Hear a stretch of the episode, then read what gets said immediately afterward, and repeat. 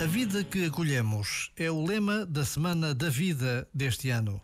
Neste mês de maio, em que tantos trazemos Nossa Senhora de Fátima na memória do coração, pedimos: Ó oh Maria, nossa Mãe e Senhora da Paz, que em Cristo acolheis a cada um de nós como filhos queridos, sustentai a expectativa confiante do nosso coração Socorrei-nos nas nossas enfermidades e tribulações.